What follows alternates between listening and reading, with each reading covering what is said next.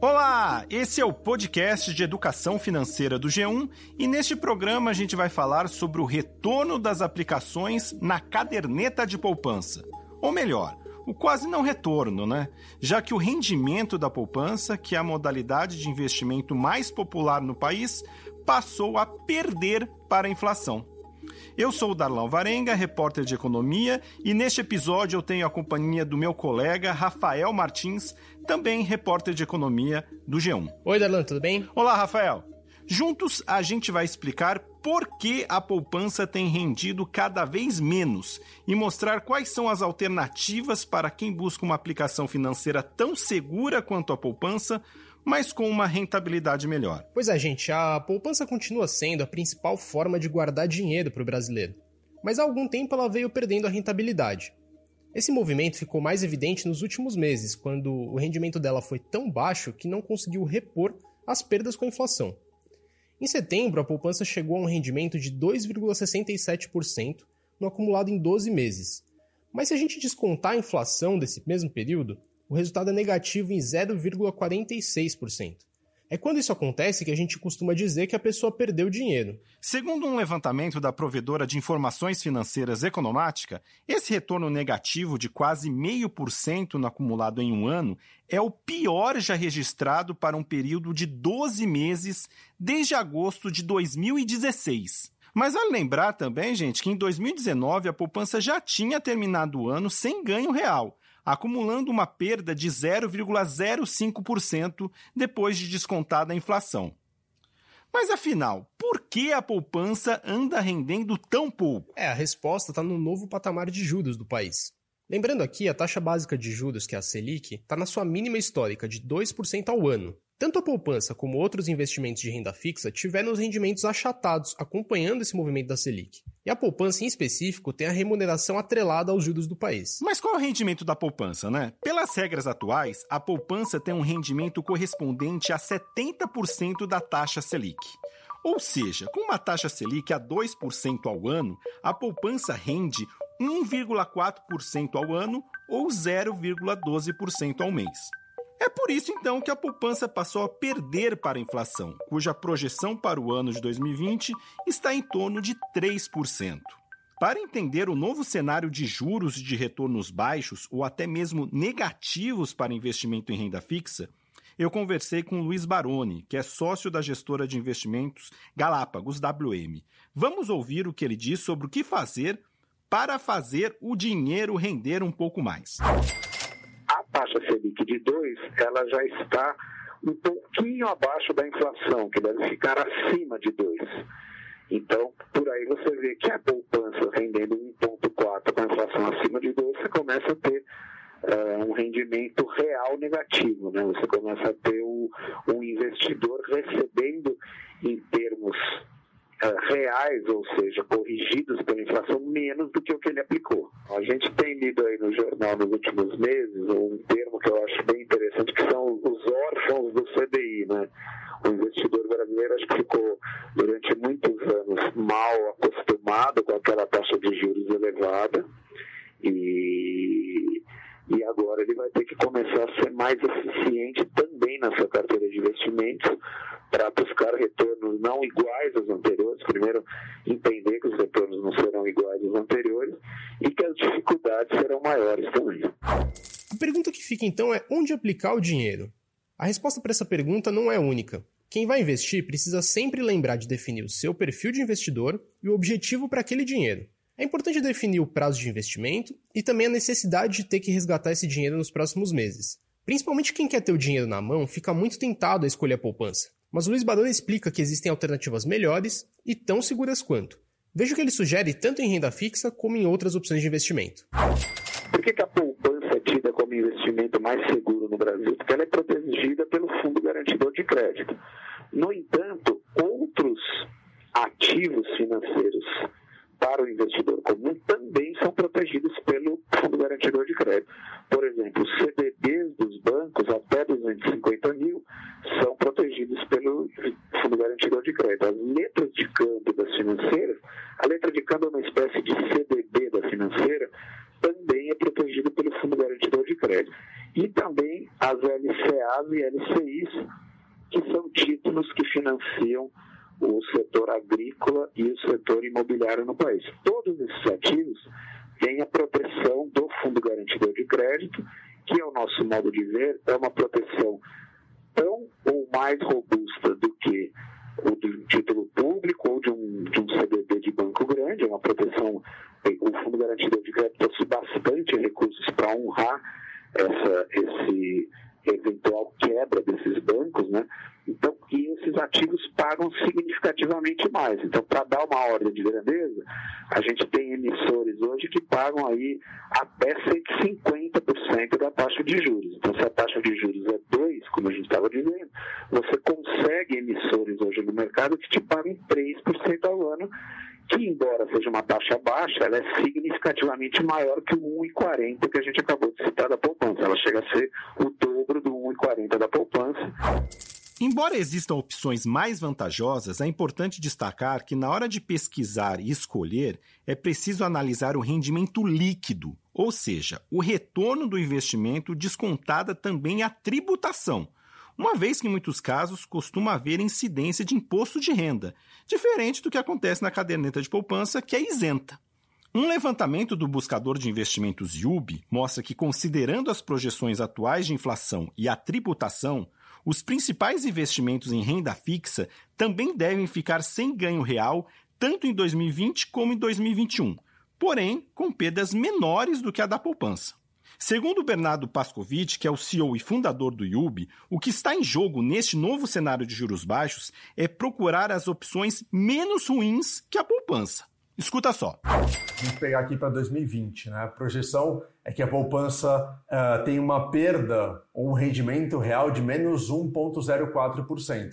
Um CDB de um banco médio, CDB é o investimento de renda fixa mais popular, mais conhecido, né? mais uh, feito, investido pelas pessoas, ele tem um rendimento real de menos 0,48, ou seja, Uh, bem melhor do que a queda da poupança, embora seja um rendimento negativo. E um ponto importante que as pessoas não sabem é que a poupança ela rende só uma vez por mês, que é no aniversário, né? Ou seja, se eu investir no dia 5 de um determinado mês, ela só vai ter um rendimento no dia 5 do próximo mês.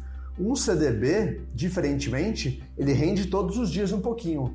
Então, se eu resgatar antes do dia 5 do próximo mês, eu tenho um rendimento sim no CDB. Na poupança, se eu resgatar antes do dia 5, estou usando o dia 5 como hipótese, tá? É, se considera o dia que você tiver feito o investimento na poupança efetivamente.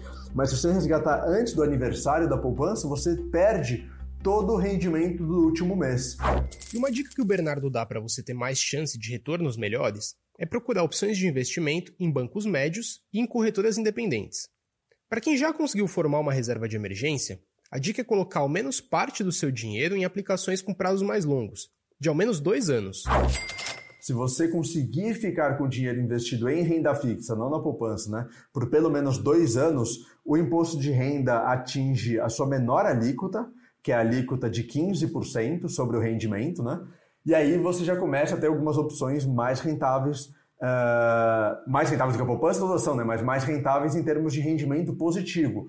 Por exemplo, um CDB de um banco médio já passa a ser interessante. LCA ou LCI são aquelas letras de crédito imobiliárias ou letra de crédito do agronegócio isentas de imposto de renda também por um período mais longo uh, uh, fazem sentido, porque aí você também tem um, o efeito dos juros compostos, né? Quanto mais você deixar o dinheiro investido, melhor em termos de rendimento e rentabilidade. Os planejadores financeiros fazem, porém, um alerta para o risco mais elevado para investimentos atrelados a títulos públicos com prazos mais longos, uma vez que tem aumentado as incertezas e preocupações sobre a sustentabilidade das contas públicas do país, o que a gente vive ouvindo aí, né, o risco fiscal. Ouve o que diz o Luiz Baroni. Você começa a ter um efeito de alta nas taxas de juros mais longas por conta do aumento do endividamento do governo e por conta de uma, de uma certa apreensão do mercado com relação a se o governo consegue pagar esse endividamento que está ficando cada vez maior. Para quem esteja avaliando investir no Tesouro Direto, vale lembrar que além do Tesouro Selic, que são os títulos atrelados à taxa Selic, há também papéis que pagam a inflação mais uma taxa fixa e também os títulos pré-fixados. O Luiz Baroni recomenda, no entanto, cautela com os títulos de prazos de resgate mais longos. Pode parecer que investir num título mais longo, por ele ter uma taxa maior, é um melhor investimento. E isso nem sempre é verdade. As taxas subiram por uma certa desconfiança do mercado. Então, parte daquela taxa alta, ela se justifica por um receio dos investidores. Então, o que eu diria é, para o investidor comum é, existem títulos pré-fixados interessantes para prazo aí de até dois anos, onde sim, até esse prazo, eu acho que o investidor pode colocar o, dinheiro com um receio pequeno, digamos assim. Então, aquela taxa de prazos para dois anos, por exemplo, que está na casa dos 4,5% ao ano, talvez o juro não fique em 2 como ele está hoje, mas certamente ele vai ficar uh, na média aí desse período abaixo dos 4,5% ao ano. Agora, para títulos pré-fixados mais longos, que, embora paguem taxas maiores que os 4,5%, eu já acho que é uma aposta um pouco mais arrojada, principalmente para o investidor que está vindo de uma caderneta de poupança.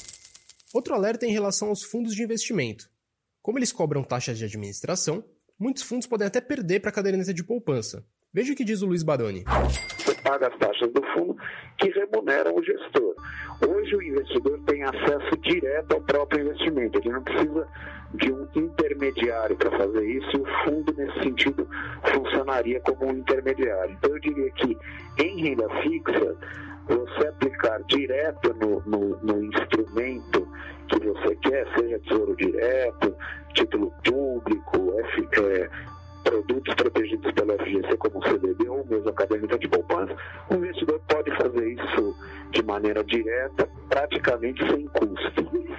Já no segmento de renda variável, eu sugiro que o, que o investidor nomeie um gestor, que ele faça isso através de um fundo de ações, que ele fez uma análise antes, porque já é um mercado mais uh, sofisticado e elaborado.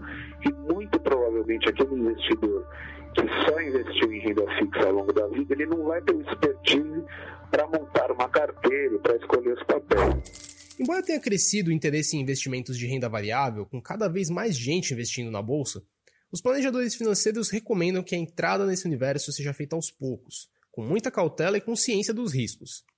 Uma maneira alternativa e mais simples de começar a investir em renda variável, sem necessariamente ter que comprar ações, é investir em fundos ou nos ETFs, a gente falou mais de ETF no episódio 103 do podcast. Mas só para recordar aqui, eles são fundos que replicam índices, como Ibovespa e mesmo o S&P 500. Escuta só a dica do Bernardo Pascovitch. Por que, que isso é interessante? Porque o investidor no começo, ao entrar no mercado de ações, no mercado de renda variável, ele conhece muito pouco, ele não sabe muito como analisar uma empresa, ou não sabe nada, né? Como analisar uma empresa, não sabe qual setor investir.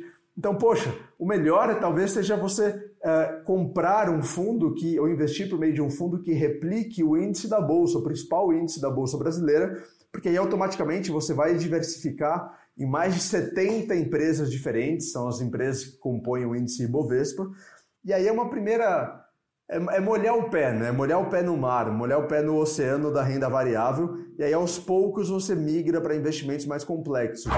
Gente, são várias as opções de investimento no mercado com chances de retornos melhores do que hoje oferecidas pela poupança. Mas a gente não pode terminar esse programa sem destacar uma situação em que vale sim manter o dinheiro na poupança e não tirar de lá. Trata-se da chamada poupança velha ou poupança antiga, que contempla os depósitos feitos até maio de 2012, quando o governo alterou as regras para novos depósitos na caderneta de poupança. É, nessa situação, para quem tem investimento mantido na poupança desde antes de 2012, o rendimento permanece em 6,17% ao ano. Isso mesmo, 6,17%. Ou seja, mais que o triplo do que a Selic hoje. E não é pouco dinheiro que está atrelado a essa regra não, viu, Darlan? Um relatório recente da XP Investimentos mostrou que 42% de todo o estoque da poupança brasileira continua rendendo cerca de 6,17% ao ano. Isso corresponde a cerca de 0,5% ao mês. O levantamento da IUB mostra que a poupança antiga deverá fechar o ano de 2020 com um ganho real de mais de 3%, já descontada a inflação. Ou seja, um ótimo investimento para o novo normal da renda fixa, como destaca o Bernardo Pascovitch. A única modalidade de investimento que ganha da inflação em 2020 é a poupança antiga, essa poupança pré-2012. Ela não existe mais. É só quem fez algum aporte na poupança até o ano de 2012. E se você tiver um investimento na poupança até 2012, ou que você fez até 2012, aí vale a pena você mantê-lo, não resgatá-lo porque ele rende bastante. E por hoje é só. A gente espera que você tenha gostado das dicas e que elas possam ser úteis para você procurar alternativas para fazer o seu suado dinheiro render um pouco mais. É, e não esquece que toda segunda-feira tem episódio novo do podcast de Educação Financeira do G1. Ele está disponível no G1 e em todos os agregadores de áudio. E se você gostou desse episódio, aproveite e segue a gente. Assim você é sempre avisado quando um novo episódio é publicado. E pode compartilhar com quem você quiser. Esse podcast foi feito pelo Darlan Varenga e por mim, e foi editado pelo Thiago Kazudowski. É isso aí, gente. Até a próxima. Valeu, pessoal. Até mais.